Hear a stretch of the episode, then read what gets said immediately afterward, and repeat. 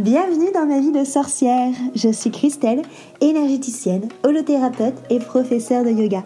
Mon but est de vulgariser, rendre simple et accessible le développement personnel, la magie et le mieux-être naturel.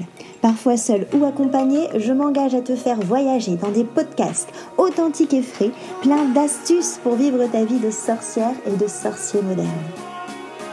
Bonjour à tous, bienvenue autour de mon micro enchanté. Je suis Christelle de ma vie de sorcière et aujourd'hui je reçois Mathilde. Salut Mathilde. Bonjour. Alors, on vous a fait un premier podcast sur l'Ayurveda où Mathilde vous expliquait euh, c'était quoi. Aujourd'hui, on va surtout l'axer euh, sur l'alimentation. Mais pour être sûr, au cas où vous n'aviez pas eu la chance d'écouter cet épisode précédent, Mathilde, est-ce que tu veux bien nous rappeler brièvement qu'est-ce que l'Ayurveda? Oui, bien sûr. Alors, l'Ayurveda, c'est une euh, médecine qui nous vient d'Inde. C'est euh, une vieille médecine qui est née il y a plusieurs milliers d'années. Et en fait, euh, cette médecine se base sur le fait que les cinq éléments se retrouvent dans le macro et microcosmos. Donc, les cinq éléments, c'est le feu, l'air, l'éther, la terre et l'eau. Donc, nous-mêmes, nous sommes composés de ces cinq éléments-là. Et on n'a pas ces cinq éléments à part égale. Donc c'est pour ça qu'on n'a pas mm. euh, toutes et tous la même apparence. Il y en a qui vont être plus feu, il y en a plus eau, il y en a plus terre, et ça va donner des tempéraments, des caractéristiques euh, physiques et mentales chez les personnes. Et donc on cherche à garder notre équilibre. Euh, de naissance euh, parce que on, a tendance peut-être à avoir des déséquilibres avec l'âge. Mmh. Et euh, une des, un des moyens pour garder donc du coup cet équilibre, ça va être justement l'alimentation. Et du coup, comment ça marche l'alimentation en Ayurveda? Comment est-ce que tu préconises ça quand tu as des cas où tu vois parce que c'est le premier médicament entre guillemets que tu utilises euh, toi. Donc comment ça marche du coup? En fait, en Ayurveda, on dit un petit peu que tout ce qu'on mange, ça peut nous rendre euh, soit malade, soit en bonne santé. Ça dépend si, euh, de, donc comment on le mange, comment on le prépare et quand on le mange. D'accord. Et euh, donc l'Ayurveda, c'est, elle se base sur les six goûts en fait. Ok. Donc on a les goûts qui sont doux, donc on peut dire doux ou sucrés. Euh, ça correspond pas nécessairement au sucre proprement parlé comme on l'entend, et c'est des goûts qui sont doux en bouche, comme par exemple tout ce qui est pommes de terre douces ou pommes de terre, mm. des choses comme ça. D'accord. Après, on a aussi donc euh, le goût acide, salé, épicé, amer et le goût astringent. D'accord. Astringent, du coup, pour les gens qui ne savent pas, c'est acide. En fait, c'est pas vraiment un goût en tant que tel comme on peut le repérer euh, comme les autres, mais ça va être plus euh, cette, euh, quand on le mange, ça va être cette sensation d'avoir un peu la bouche sèche. Euh, quand on mange des fruits pas mûrs ou quand on prend un thé noir, par exemple, on a un peu la sensation d'avoir la pâteuse. Et en fait, c'est ce, c'est ce côté astringent qui amène ça. Ok, d'accord. Et du coup, comment ça marche euh, ces goûts? Est-ce que tu as un goût par tempérament, par dosha? Comment est-ce que comment est-ce qu'on peut savoir en fait quel goût est mieux pour nous? Est-ce que c'est naturellement ceux vers lesquels on est attiré ou pas forcément? Ça se peut, oui, qu'on soit naturellement attiré par certains goûts en fonction de notre tempérament. Mais en fait, euh, donc tous ces goûts-là, ils sont composés donc euh, des éléments, vu que tout compose. Mmh tout est composé de ces cinq éléments-là euh, dont on a parlé. Donc, par exemple, euh, voilà, le, goût euh, doux, ça va être un, goût terre et eau. par exemple, le goût acide, ça va être un goût feu et terre. Ça va être pareil pour les autres. Donc, en fonction de son tempérament, on peut privilégier certains goûts. Mais si on est bien équilibré, s'il n'y a pas de souci de santé particulier, l'Ayurveda va nous conseiller de mettre dans notre assiette ces six goûts-là à chaque fois, parce que c'est le fait d'apporter ces six saveurs qui fait qu'on a la sensation de, de satiété, d'avoir bien mangé. Mmh. Voilà. Donc on va vraiment chercher l'équilibre dans notre assiette, en partie avec ces six goûts-là, et après avec d'autres choses aussi. Ok, d'accord. Et du coup, comment tu sais du coup quoi manger par rapport à ces six goûts-là bah après, on, apprend euh, voilà, que donc les goûts doux, comme j'ai dit, ça va être euh, voilà, c'est des, des, goûts qu'on va retrouver euh, par exemple dans le lait, les céréales, les courges, les pommes de terre, les bananes, les mangues, tout ce qui est un petit peu crémeux, on va dire. Tout ce qui est acide, bah, ça va être comme les citrons, les agrumes, le kombucha, les cornichons. C'est un goût qu'on connaît bien. Bah, le salé, c'est tout simplement le sel, les fruits de mer. Euh, tout ce qui est épicé, ça va être bah, par exemple le poivre, l'oignon, l'ail, le gingembre, des goûts comme ça. La mer, ça va être tout ce qui est curcuma, salade, légumes verts, chocolat noir, café. Et l'astringent, on en a parlé donc euh, tout à l'heure, c'est un peu cette sensation d'avoir après la bouche euh, sèche en fait. Donc on va prendre ces six saveurs, on va conseiller certains, certaines saveurs pour certains tempéraments quand il y a des déséquilibres. On va aussi conseiller de les prendre dans un certain ordre. Et euh, ensuite, on va, voilà, on, va, on va apprendre à la personne comment composer sa, son assiette aussi en fonction de la partie protéines, féculents, légumes, euh, produits fermentés, etc. Ok. Et euh, donc, du coup, justement, comment est-ce qu'on compose une assiette? Toi, c'est quelque chose que tu, que tu amènes, j'imagine, en consultation individuelle avec, avec tes clients? Oui. Oui, c'est ça. En fait, je leur je leur apprends euh, déjà, avant de parler de ça, en fait, souvent je leur dis que chaque assiette, elle devrait être composée dans l'idéal de, euh, de céréales. Donc quand on dit céréales, c'est pas pas forcément des cornflakes, euh, ça peut être des graines, des graines de chia, des graines de tournesol, des, graines de courge, et, des choses comme ça. Ensuite, on doit avoir des protéines, donc protéines animales si on n'est pas végétarien, ou protéines légumineuses, lentilles, des noix si on mhm. est euh, végétarien. Ensuite, des légumes. Dans l'idéal, on a des légumes cuits et des légumes crus parce que juste prendre des légumes crus, c'est pas forcément euh, super digeste. Oui.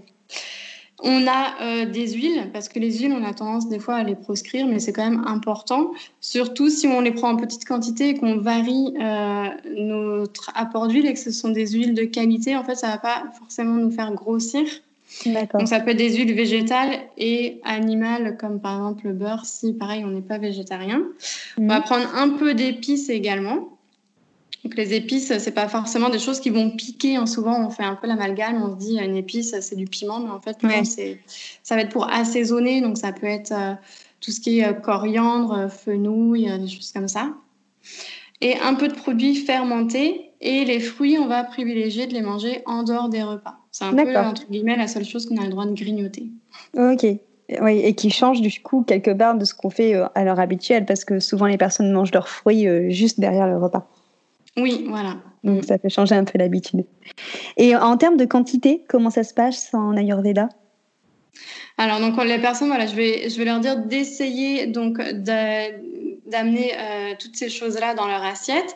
Et ensuite, en termes de quantité, euh, je leur explique un peu euh, que leur estomac, c'est la, taille de leurs mains. Ah ouais, c'est petit. Donc, c'est leur taille de, pas de leurs deux mains, mais c'est comme si on mettait nos, deux mains l'une contre l'autre pour faire un petit bol et qu'ensuite on avait aussi deux, deux, de nos autres mains qui, qui venaient couvrir le bol. Donc ça, ça fait une, une boule, c'est la taille de notre estomac. Et il faut remplir notre estomac à peu près de moitié de nourriture. Ok. Pour garder un petit espace de vide pour euh, que le sucre digestif puisse euh, bien euh, avoir son rôle de digérer les, aliments. Parce que si on mange trop, en fait, on va on va ralentir notre métabolisme et ensuite la digestion va être aussi plus lente. Mmh. Et quand on a un métabolisme lent, c'est là aussi qu'on peut du coup avoir des déséquilibres et éventuellement des maladies.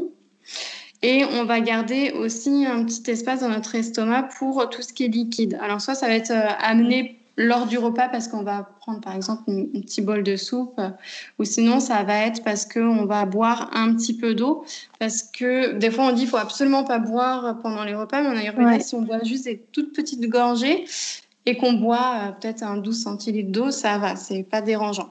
Ça va être dérangeant si on prend 50 euh, centilitres d'eau, parce que là, on va en effet noyer notre sucre digestif. Euh, mmh, ok.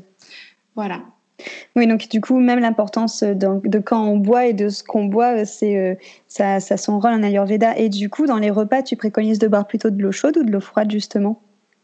Moi, je préconise de boire de l'eau à température ambiante la plupart du temps. Ok.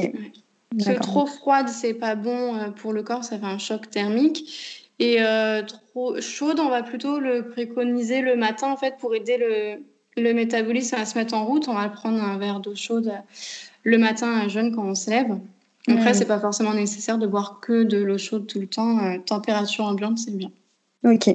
Et en termes des, des horaires de repas, tu as juste des petits conseils à donner, justement, ce qui est plus favorable pour les personnes? Oui. Alors, c'est important d'écouter notre faim si possible. Je sais que c'est pas forcément évident avec la société parce que euh, quand on travaille, on travaille, on ne peut pas manger, donc il faut attendre d'avoir ses pauses ou de finir de travailler, etc., pour pouvoir manger.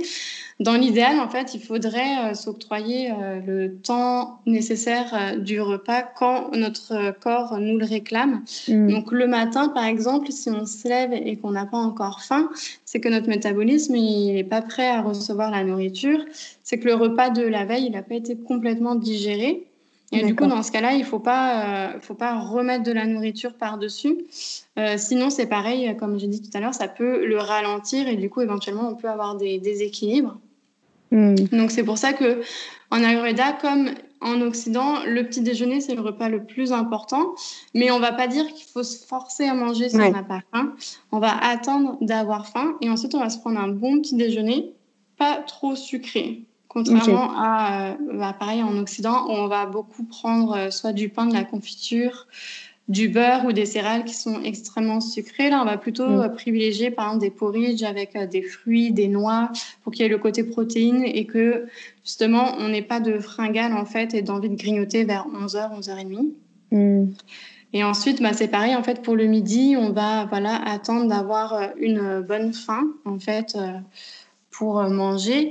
Et euh, le soir, on va essayer de manger, si possible, pas trop tard. D'accord. là aussi, c'est vrai que c'est pas évident quand on finit le travail à 19h, 19h30, mais dans l'idéal, on voudrait manger vers ces horaires-là, même voire avant si possible. Ouais, c'est vrai que ça c'est plus compliqué avec euh, nos, vies, euh, nos vies quotidiennes. Ça marche. Et du coup, juste une petite dernière question en termes de cuisson. C'est vrai que tout à l'heure, tu as parlé que le cru, c'était pas forcément idéal. C'était bien, mais pas idéal parce qu'on avait des problèmes de, digestion après.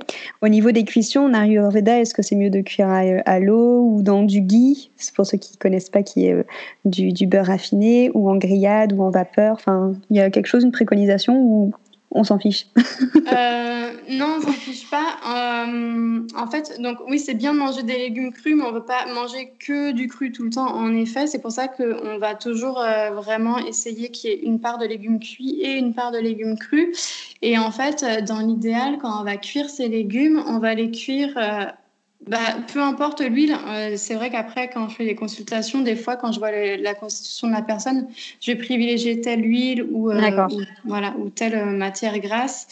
Mais en fait, c'est surtout important de cuire toujours ces légumes avec un peu d'épices. D'accord. Justement, on va mettre par exemple un peu de curcuma, on peut mettre un peu de graines de coriandre, un peu de fenouil grec pour justement amener ce côté aussi des épices qu'on doit prendre un peu à tous les jours. Hmm, ok, très bien. Je te remercie Mathilde. bien. Donc du coup, si vous avez justement des questions par rapport à vos doshas et par rapport à comment vous alimenter par rapport à ça, Mathilde se fera un plaisir de vous euh, recevoir pour répondre à cette question. Elle est basée sur Wascal dans la métropole lilloise et vous pouvez la retrouver sur son site internet ou sur Instagram sur Mathilde Yogalat. N'hésitez pas à mettre un commentaire, à nous mettre une petite note. Et je vous remercie pour votre écoute et je te remercie pour ta participation Mathilde. À très vite.